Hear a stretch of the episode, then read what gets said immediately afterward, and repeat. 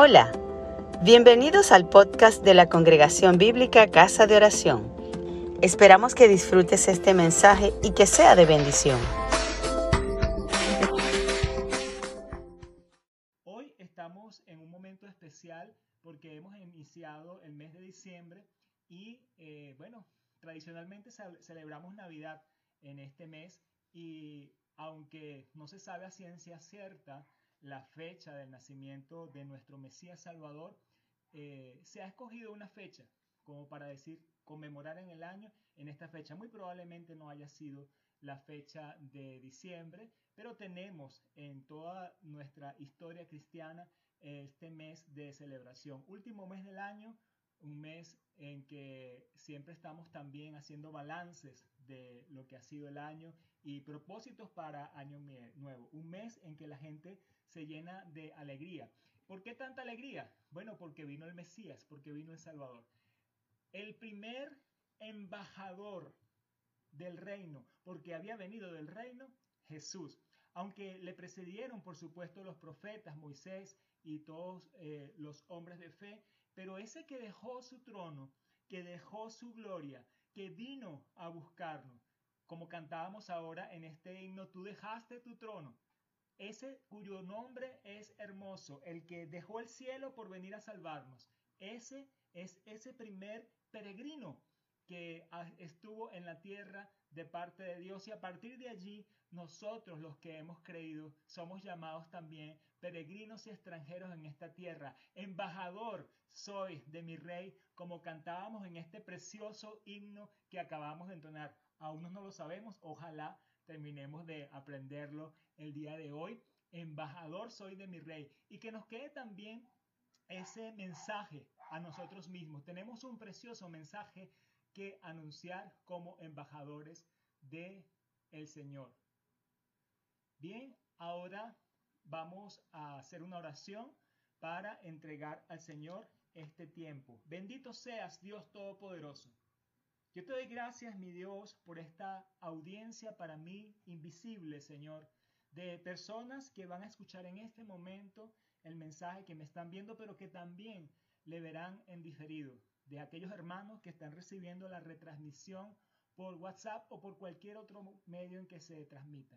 Yo te pido que tú les abras sus oídos espirituales, sus ojos espirituales. Y también a mí, Señor, que voy a hablar, mi Dios. Si bien he preparado este mensaje, quiero que sea tu Espíritu Santo el que me tome en este momento y que esta palabra sea removida por tu Espíritu Santo en mí y en cada uno de mis hermanos y amigos que hoy se congregan en este culto. Alabamos y bendecimos tu nombre. Amén, amén, amén. Gloria a nuestro Señor. Bien, mis hermanos, espero que no les sea una sorpresa, pero yo he titulado esta reflexión, Embajador soy de mi Rey. Embajador soy de mi Rey. Jesús, embajador yo soy embajador, embajador soy de mi rey. Estamos desarrollando en este tiempo una serie de tres sermones sobre el tema de evangelismo como un estilo de vida o como estilo de vida. La semana pasada fue la primera enseñanza de esta serie en la cual eh, hablamos sobre llamado de última hora. ¿Recuerdan? Tenemos un llamado de última hora y desarrollamos tres puntos, la ciega, la cosecha el evangelismo estamos llamados a una gran cosecha de almas y este llamado es urgente, un llamado de última hora. El segundo punto que desarrollamos, la siembra, los labradores.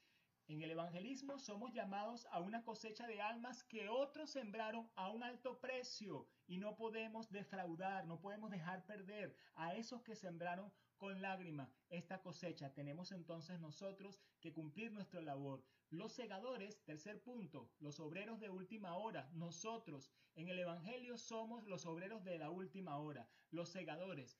Tendremos recompensa de frutos espirituales, al igual que los sembradores. El día de hoy, entonces, vamos con el segundo mensaje y vamos a hablar sobre embajador soy de mi rey. Recuérdense que estamos desarrollando un estilo de vida evangelístico y lo primero que tenemos que saber es que es un llamado de última hora. Pero lo segundo es que yo tengo una función y esta función celestial es que soy embajador de mi rey. En el comentario de Blue Letter Bible dice, Hay mucho acerca de la idea de ser embajadores. Un embajador no habla para agradar a la audiencia, sino al rey que le envió.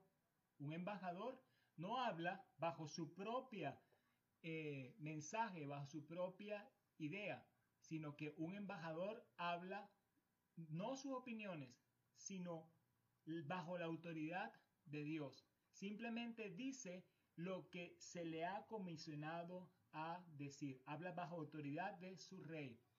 Pero un embajador es más que un mensajero. Él también es un representante y el honor y la reputación de su país está en sus manos. Embajadores, en este título glorioso para Pablo y los demás apóstoles. Sin embargo, no es más glorioso o más maravilloso que la idea que Dios por amor ruegue a los hombres. ¿Por qué debería Dios que rogar por nosotros? En esta tierra nosotros somos embajadores del reino de los cielos y tenemos que cumplir esta función de embajadores. Recuerden, no hablamos por nosotros mismos, no hablamos nuestro propio mensaje, no hablamos por nuestra propia autoridad, sino por la autoridad de Dios. Somos representantes de la nación eh, celestial y es Dios rogando a través de nosotros. Yo quiero decirles hoy que un embajador del rey es obligado por el amor de Cristo. Por tanto, renuncia al egocentrismo. Un embajador del rey conoce según el Espíritu. Por lo tanto, renuncia al segregacionismo. Un embajador del rey es enviado por el Padre. Por tanto, renuncia al mutismo. ¿Cuál debe ser mi actitud y acción como embajador de mi rey? Embajador soy de mi rey. Vamos a examinar el pasaje de las Escrituras en que Pablo usa este título de embajador para referirse a nuestra función en el mundo. Por favor, busquemos en nuestras Biblias el pasaje en la segunda carta de Pablo a los Corintios, capítulo 5, versos 14 al 20. Segunda Corintios 5 del 14 al 20. Busquemos allí, en nuestras Biblias.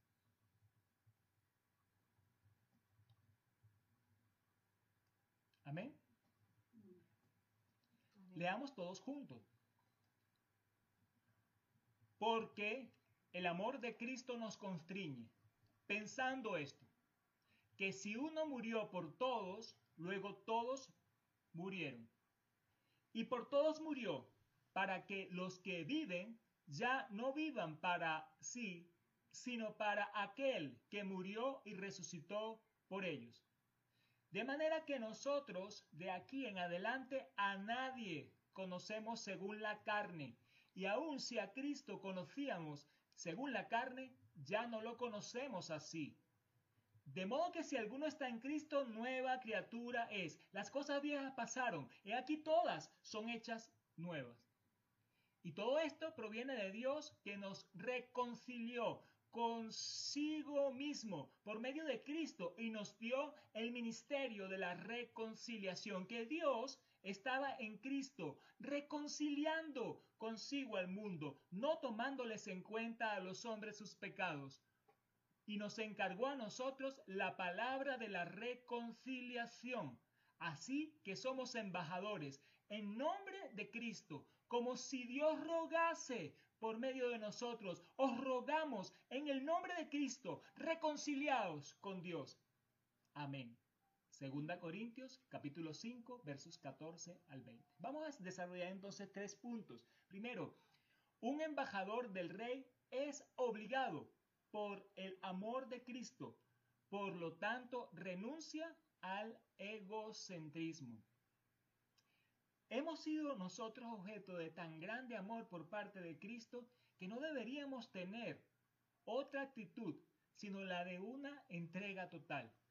Jesús se despojó a sí mismo, tomó forma de siervo, obedeció al Padre hasta la muerte en la cruz. Tal fue su amor por nosotros. Este amor tan grande nos constriñe, nos obliga a que tengamos un estilo de vida como el que Pablo tuvo. En el versículo 14 dice, porque el amor de Cristo nos constriñe, pensando esto, que si uno murió por todos, luego todos murieron. Un estilo de vida de evangelismo como Jesús tuvo, como Pablo lo tuvo. Cristo murió por toda la humanidad para pagar su pecado, el pecado de la humanidad. Pero en primer lugar, Él murió por quienes hemos recibido la salvación, por quienes hemos creído. Él es el Salvador de toda la humanidad, mayormente de los creyentes o primeramente de los creyentes. Murió por todos, por todos los hombres, por todos los creyentes. Y todos los creyentes hemos muerto juntamente con Él. Pero en Cristo no solo morimos, sino que también hemos resucitado con Él. De modo que los creyentes somos esos que ahora vivimos. Y aquí nos habla, murió por todos, luego todos murieron. Todos los que hemos recibido al Señor hemos muerto con Él. Ahora, los que vivimos somos nosotros los creyentes. Ya no podemos llevar un estilo de vida egocéntrica, sino que tenemos que vivir para Cristo. Y esto nos lo dice en el verso 15. Por todo murió para que los que viven ya no vivan para sí, sino para aquel que murió y resucitó por ellos. Hermanos, dejemos el egocentrismo, dejemos de vivir para nosotros mismos. ¿Qué significa vivir para aquel que murió y resucitó por nosotros? Es buscar primeramente el reino de Dios y su justicia. Es continuar en los negocios del Padre, así como hizo Cristo mismo. Es tener el evangelismo como un estilo de vida, como hizo Pablo, aunque lo tildaran de loco, aunque sufriera todo lo que sufrió Pablo. Así que el amor de Cristo nos obliga a tener el evangelismo como un estilo de vida. Vivamos para Cristo, basta de egocentrismo. Desarrollemos un segundo punto de esta verdad que estamos viendo. El segundo punto nos dice, un embajador del rey conoce según el espíritu. Por lo tanto, renuncia al segregacionismo. Cuando estábamos nosotros sin Cristo, nuestro modo de vincularnos con el resto de la humanidad era un modo dominado por la carne. Como hombres naturales hacíamos acepción de personas. Amamos a los que nos aman. Hacemos bien al que nos favorece. Así actúa el hombre natural. Hacemos acepción de personas entre los que nos agradan y los que no nos agradan. A esto se refiere Pablo cuando habla de conocer a alguien según la carne. En el versículo 16 dice, de manera que nosotros de aquí en adelante a nadie conocemos según la carne. Y aun si a Cristo conocimos según la carne, ya no le conocemos así. Ahora, como cristianos, no podemos hacer acepción de personas. El amor de Cristo nos obliga también a amar a todos. Todos necesitamos igualmente la salvación que Jesús ofrece. Todos pecaron, destituidos de la gloria de Dios, pero la dádiva de Dios es la vida eterna. el estilo de vida que moldeó Pablo era justamente eso. Él se hizo de todos para ganar a alguno. Recuerdan, al judío me hice judío, al griego me hice griego, al que está sin ley como si estuviera sin ley, etc. Para ganar alguno no hizo acepción de persona. Él llevó el mensaje sin distensión alguna. ¿Por qué? Porque no andaba conociendo a la gente según la carne, sino que conocía según el Espíritu. El Espíritu es el que nos revela. Cuando dice que si Cristo a Cristo conocimos según la carne, se refiere a cualquier imagen preconcebida que teníamos de Cristo antes de nuestra conversión. Tal vez en nuestra propia filosofía o en nuestra religión nos habíamos hecho un conocimiento erróneo de Cristo. Pablo mismo antes vivió fariseo, tenía un conocimiento erróneo. Ya ese perjuicio o conocimiento falso no tiene sentido. Tenemos que desecharlo. Al entregar el mensaje tenemos que llevar al verdadero Cristo, según nos da la palabra y el Espíritu Santo. Ningún otro que nosotros nos hayamos inventado o que hayamos conocido según la carne. Ahora nosotros somos nuevas criaturas, dice el versículo 17. De modo que si alguno está en Cristo, nueva criatura es. Las cosas viejas pasaron, todas son hechas nuevas. En Cristo tuvimos un nuevo nacimiento, hemos nacido del Espíritu, aquel que es engendrado del Espíritu de Dios. No sabes ni a dónde viene, ni a dónde va. Así nuestro enfoque de cómo relacionarnos con el resto de la humanidad tiene que ser el enfoque del Espíritu. ¿Cómo vamos a ver la humanidad? Vamos a verla con esa necesidad que tiene de salvación. Hay un único Cristo verdadero revelado en las Escrituras. Todos están perdidos sin Él. Todos tienen en Él al único y suficiente Salvador. Así que necesitan conocerle a Él. No olvidemos que nosotros mismos estuvimos en esa condición. Así que el conocer por el Espíritu nos conduce a tener el evangelismo como un estilo de vida. Vivamos para Cristo, basta ya de segregacionismo. El tercer punto que quiero desarrollar en esta mañana es un embajador del rey es enviado por el Padre. Por lo tanto, renuncia al mutismo. Enviado por el Padre, tiene toda la autoridad. Si tiene toda, vengo con toda la autoridad, ¿quién puede callarme? si vengo con toda la autoridad. Aquí hay algo aparentemente contradictorio en este texto, fuera de la lógica, algo que resulta paradójico. El hombre fue quien desobedeció a Dios cuando dio lugar al pecado. Dios en su justicia demanda una paga por el pecado, que es la muerte. Tendríamos nosotros que haber ofrecido algo a Dios para reconciliarnos con Él, pues fuimos nosotros quienes faltamos, fue la humanidad, fue el hombre quien faltó.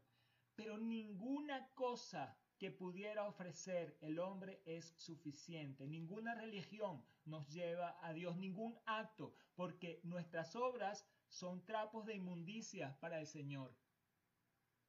Así que Dios fue quien presentó la ofrenda por nuestra reconciliación. Aquí está la contradicción.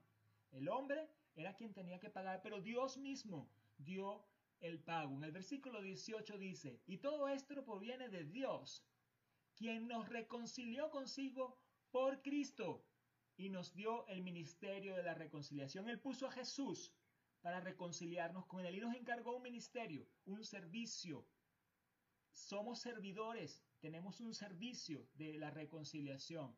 Ahora nosotros, ya reconciliados con Dios por Cristo, tenemos que prestar el servicio, el ministerio a Dios, que es la reconciliación. En el versículo 19 dice que Dios estaba en Cristo, reconciliando consigo al mundo, no tomándoles en cuenta a los hombres sus pecados, y nos encargó a nosotros la palabra de la reconciliación. Ese es el mensaje que tenemos, la palabra de la reconciliación.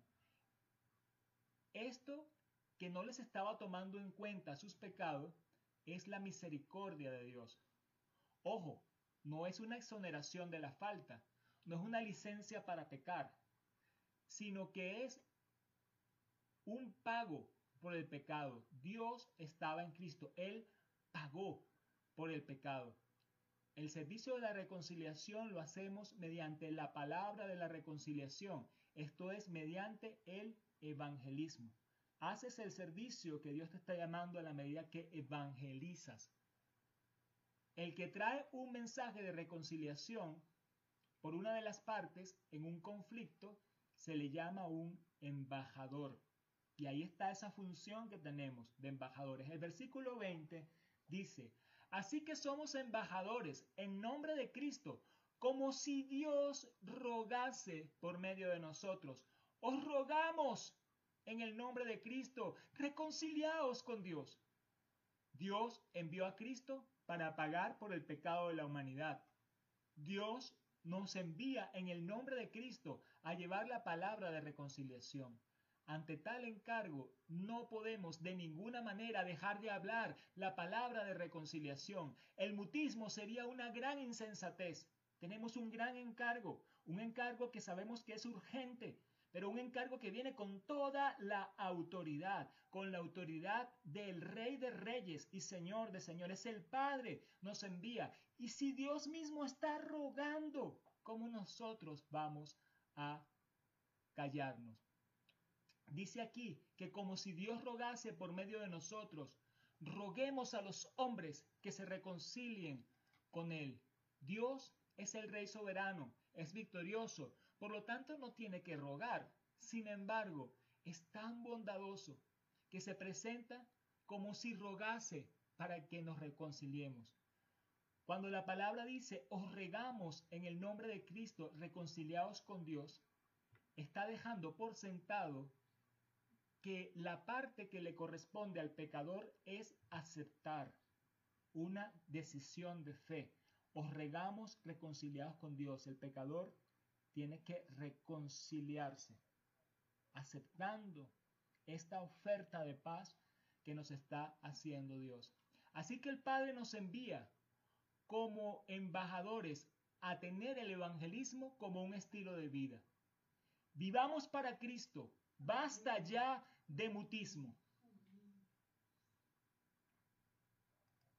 En conclusión, mis amados, hemos desarrollado tres aspectos sobre ser un embajador de Dios, nuestro Rey, sobre esta tierra. Primero, un embajador del Rey es obligado por el amor de Cristo a tener el evangelismo como un estilo de vida.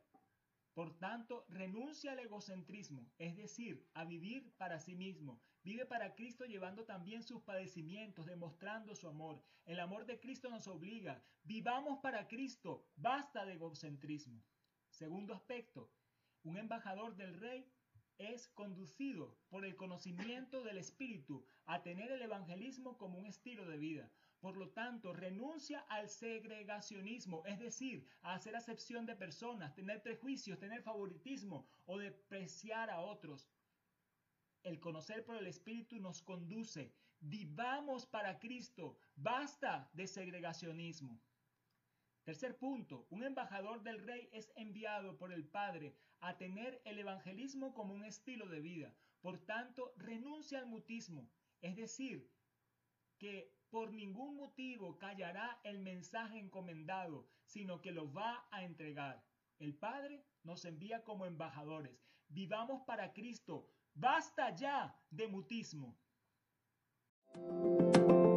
Gracias por escucharnos. Si te gustó, compártelo con tus amigos.